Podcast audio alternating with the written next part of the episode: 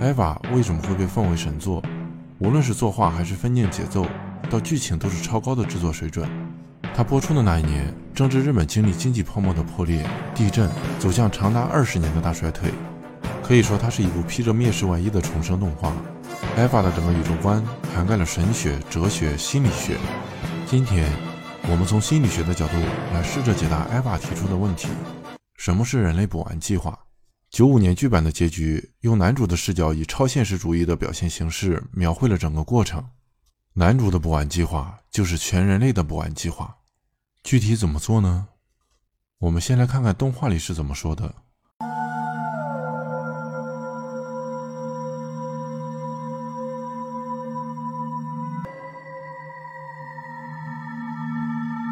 我们的心和灵魂到底欠缺的是什么呢？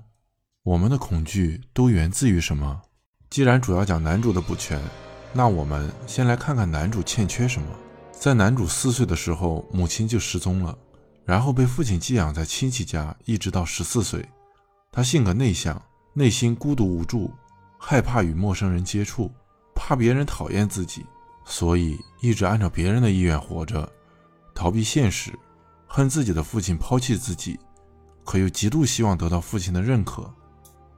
在二十五集中，他说：“僕は僕を見つけるためにいろいろな人と触れ合わなければいけない。僕の中を見つめなければいけない。人に褒められたんだ。人に褒められたんだ。自我是什么？为什么被别人称赞就会很开心？”弗洛伊德将人的人格及精神分为本我、自我与超我。本我属于完全的潜意识，不受主观意识的控制。 你的欲望和最深层的恐惧就藏在这里。超我是人格的管理者，你的道德心就在这儿，而自我就是你的欲望和道德之间的协调者。当你的欲望和道德打架的时候，自我就会出来处理矛盾，调节出一个既能满足本我的欲望本能，也能满足超我的道德约束的外在人格特征，一个有利于你生存的人格。不过，当自我承受来自本我和超我的压力过大而产生焦虑时，自我就会启动防御机制，表现为压抑、否认、退行、投射、升华等等，有负面作用，也有正面作用。那么是什么影响了男主的自我呢？自我除了起到调节本我和超我的作用，它会受到很多别的因素的影响。首先是自我价值感。作为这个星球上最成功的社会性动物，他人的注意力就是我们生而为人的一种需求。透过来自旁人有品质的关注，我们会感觉到被肯定、被认同。仰赖他人看我们的眼光，才能有活着的感觉。我们的自我价值就是靠着这种关注来获得的。如果长时间离群索居，或者不被关注，会让我们开始怀疑自己的存在，并且陷入深度的抑郁。但是，关注是有限的，你不可能时时刻刻获得源源不断的肯定。随着我们不断长大，你会发现别人不会太关心我们的死活。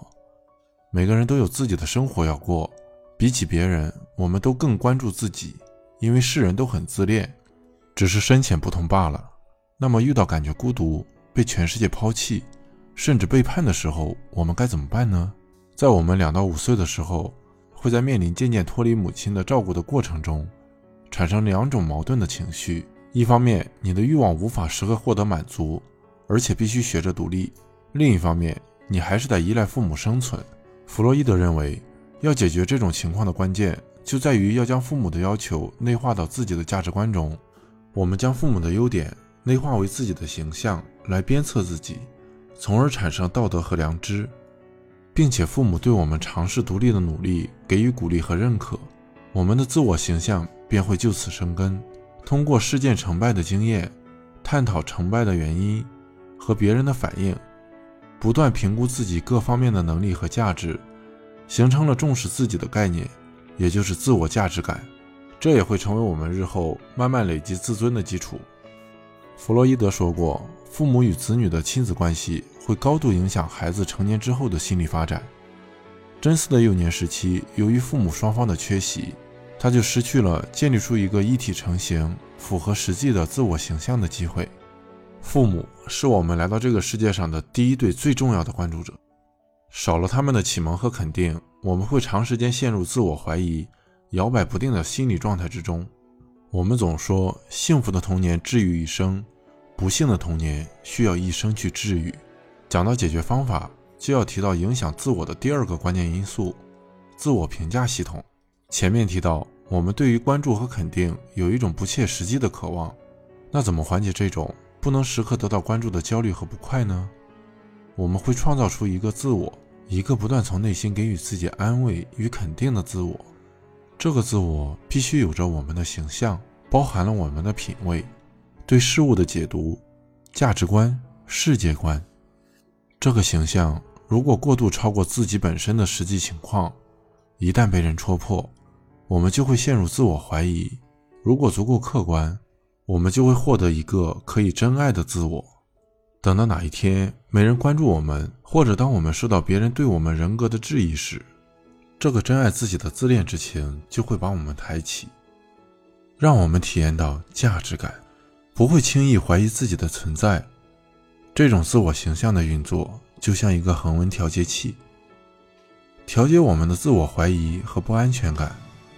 我们不再需要完全依赖别人对我们的关注和肯定，因为我们有了自尊。心理学家把这种错过内建调节器的黄金时期的人称为深度自恋者。当然，变成深度自恋者的原因，除了幼年阶段的父母缺席，还有父母本身就是深度自恋者或结网者。一个是完全不管孩子，一个是管得太多，都会影响孩子建立自我。真嗣和明日香就是两个很典型的深度自恋者，一个外向，一个内向。因为。他们都错过了幼年阶段的内建期，也因此没有一个具备稳定性的自我供他们自爱和依赖。外向者必须持续吸引别人的关注来维持生命力和价值感，他们的行为举止表现得非常戏剧化，爱演，爱表现自己，爱小题大做。这种模式会让人觉得厌烦，甚至让人觉得可悲。而内向者成年后会在幻想中越陷越深，他们不善交际。越来越自卑，觉得每个人都讨厌自己，或者会散发出一种高人一等的气场，自己只是不愿意与你们这些凡人为伍，使其很难与人拉近距离。但是身为孤鸟的危险又会变本加厉。不论是内向还是外向，他们免不了会因为自我怀疑与抑郁烦躁的寸步难行。轻者对成瘾性的物质产生依赖，重者甚至希望自己消失。总之，真嗣很幸运，他在还没有成年的十四岁就迎来了让自己重生的机会。如果你错过了父母给你建立自我的黄金时期，那该怎么办呢？这就要讲到影响自我的第三点——自恋。基因科学的研究和社会学研究已经联手告诉我们，生而为人，自恋是我们的天性。与人交往，我们都会更想传授自己的经验，发表自己的意见。希望别人跟我们有一样的见解，好反映出我们品味卓越，有时甚至表现得很强势。比起别人，我们更关注自己的感受和情绪。我们活在这个人世间，其中一个最重要的任务就是和你的自恋以及别人的自恋博弈。我们的身边藏着很多让我们头痛的深度自恋者，一旦觉得自己遭到侮辱或挑战，就会表现得毫无抵抗力，暴怒。充满复仇心，拉起正义的旗帜，将自己定义为受害者来博取同情心的表演型自恋者，忽冷忽热，用否定和打击摧毁你的控制型，说什么都跟你唱反调，无可救药的叛逆型等等。这些深度自恋者的共性是将旁人当成自我客体，为了让他获得足够关注的工具。自恋者的心态是想控制别人，就像控制自己的手脚。在两性关系中，他们会渐渐让伴侣与朋友疏远，好让别人不能分走伴侣对自己的注意力。与深度自恋者相处的危险性可想而知。心理学家给出的意见是：如果你没有解决办法，那就手刀逃跑。那么，难道自恋是个不好的东西吗？别忘了，我们的自尊就来自于自恋，少了发自内心的自尊，我们就会陷入深度自恋，无法自爱。正是深度自恋者的问题本源，所以我们要让自己蜕变成一个健康的自恋者。首先，我们可以试着专注于工作，去做我们能做得好的事，有助于提升我们的自信，还能获得更多的肯定。一个这样良性的循环会让我们找到价值感。第二，我们可以试着将关注自己的自恋目光朝外，培养出同理心。人类学家和心理学家认为，作为灵长类动物的我们与别的物种或同类最大的区别就是我们有内省、反思自我的感受和观念的能力，尤其是读懂他人的情绪和信念的能力，俗称换位思考、感同身受。在幼儿时期，我们会从和母亲的互动中，无需言语也能感受到这种情绪，也就是母子连心。长大成人，便能从朋友伴侣的相处中，感受到这种切身的同理心。这是属于我们的超能力，从别人的视角看事情，透过思考潜入别人的大脑，使用同理心的佼佼者，通常被我们称为情商很高的人。很多能力卓越的人都是人际观察大师。不要因为过度关注自己，而把这个超能力搞丢了哟。打开你的视野，全身上下所有的雷达，去感受、倾听身边的人，试着跟你身边的人产生真正的情感连结。梅里、明日香、凌波丽、冬至、朱勋的出现，不同程度都给真丝带来了高品质的关注。经济学家理查德·莱亚德在《快乐经济学》中清楚地证明，婚姻、友情。投入社群生活与参与志工活动都能有效地提升快乐程度。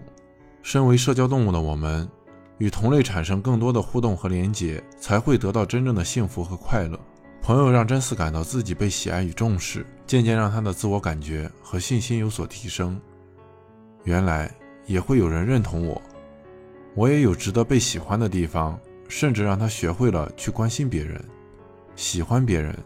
再从别人身上得到好的反馈，让他更加认同自己，从而获得了爱自己的能力，变得坚强，不再逃避。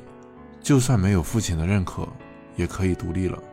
我很喜欢最后一集中关于自由和存在的描绘。尼采发现，古希腊的悲剧里有一个很重要的环节，在看戏的过程中，观众将自己带入英雄的角色里。当悲剧达到高潮时，英雄陨落。音乐响起，透过音乐将英雄的苦难转化成观众的强烈同情，让全场观众沉醉其中。整个观赏过程的意义在于，先消除你的个人意识，让你体会融入集体的感觉。之后，等你再回到个体时，你就会知道，人作为个体的存在其实只是个幻觉。阿德勒说，人的一切烦恼都源于人际关系。可是，当男主发现这个世界只剩下了自己。甚至连形体都没有的时候，他并不觉得快乐。就算会被伤害，他仍然想回到原来的世界，因为他已经找到了能让自己幸福的方法。如果你是一个深度自恋者，试试我说的这些方法吧。如果你是一个健康的自恋者，那么在你遇到像真嗣这样的孩子时，请多多关心他们，多夸夸他们。他们很需要同类的认同和爱。希望这期节目对你有帮助。下次我们再来聊一聊剧场版的结局。喜欢我的视频，请多多留言关注哦，拜拜。